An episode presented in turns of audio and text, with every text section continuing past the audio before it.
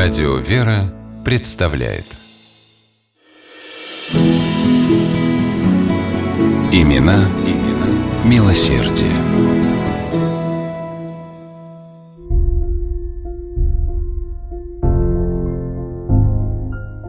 В маленьком американском городке Оксфорд, штата Массачусетс, стояло теплое лето. Одиннадцатилетняя Клара, младшая из детей семейства Бартон, играла на лужайке перед домом.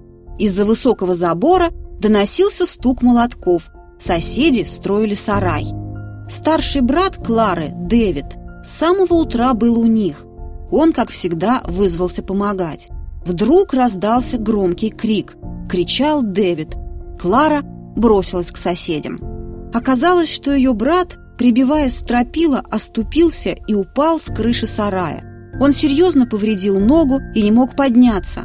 К тому же сильно ушибся головой. Несколько месяцев Клара не отходила от постели брата. Родители хотели нанять сыну сиделку, но дочь упросила их не делать этого и сама ухаживала за Дэвидом и днем, и ночью.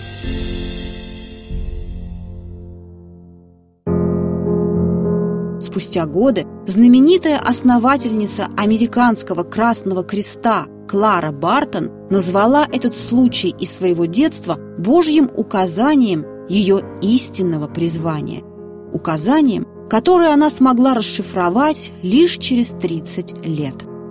Прежде чем стать той, кого солдаты гражданской войны между южными и северными штатами 1861 года назовут ангелом на поле битвы, мисс Бартон была простой учительницей. Впрочем, и в этот период своей жизни Клара тоже успела сделать кое-что весьма важное. В 1852 году по приглашению друзей она переехала в Нью-Джерси. Там Бартон задумала проект бесплатной школы для малообеспеченных детей из рабочих семей, который поначалу воплотила, используя лишь собственные скромные средства. Школа пользовалась популярностью, и через несколько лет на начинание скромной учительницы обратили внимание власти штата.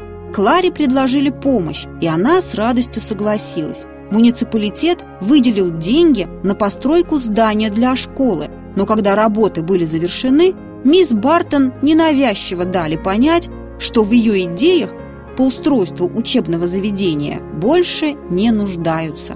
Расстроенная до глубины души, Клара собрала чемоданы и отправилась в Вашингтон. Там и застала ее гражданская война.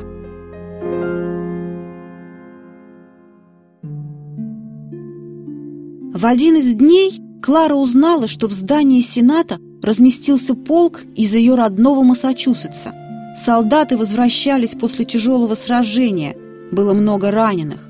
И сердце мисс Бартон внезапно охватило чувство, которое она уже испытала когда-то давно, в тот самый день, когда увидела своего брата, упавшим с соседской крыши.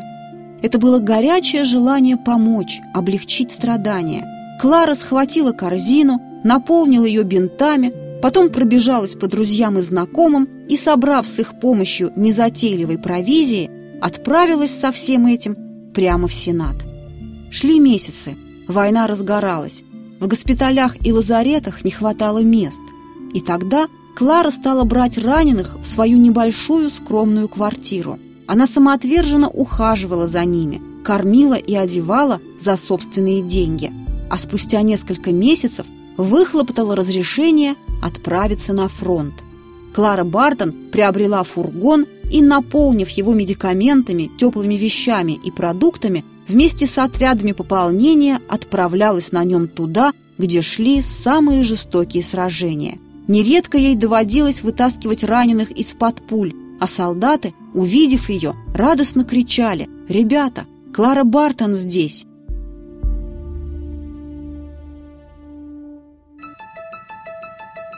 Когда война закончилась, Клара организовала и возглавила комиссию по поиску пропавших без вести. Тысячи людей с ее помощью смогли отыскать своих родных и близких. Тогда же Бартон организовала американское отделение Общества Красного Креста. И хотя война была позади, мисс Бартон и в мирное время нашла работу, созданной ею организацией. В 1881 году она оказала большую помощь жертвам лесных пожаров в штате Мичиган. Под руководством Клары Бартон Американский Красный Крест участвовал в ликвидации последствий стихийных бедствий, наводнений, ураганов, землетрясений по всей стране. Деятельность неутомимой мисс Бартон распространялась и за пределы Соединенных Штатов. Так, в 1892 году Клара организовала масштабную помощь голодающим в России, за что император Николай II удостоил ее высокой государственной награды России – Серебряного Георгиевского креста. Клара Бартон любила повторять слова своего отца – который он не раз обращал к ней. Как патриотка ты должна быть готовой пожертвовать жизнью ради отчизны.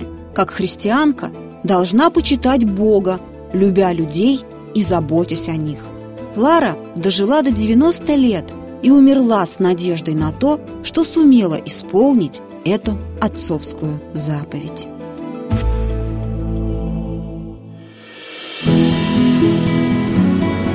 Имена, имена милосердие.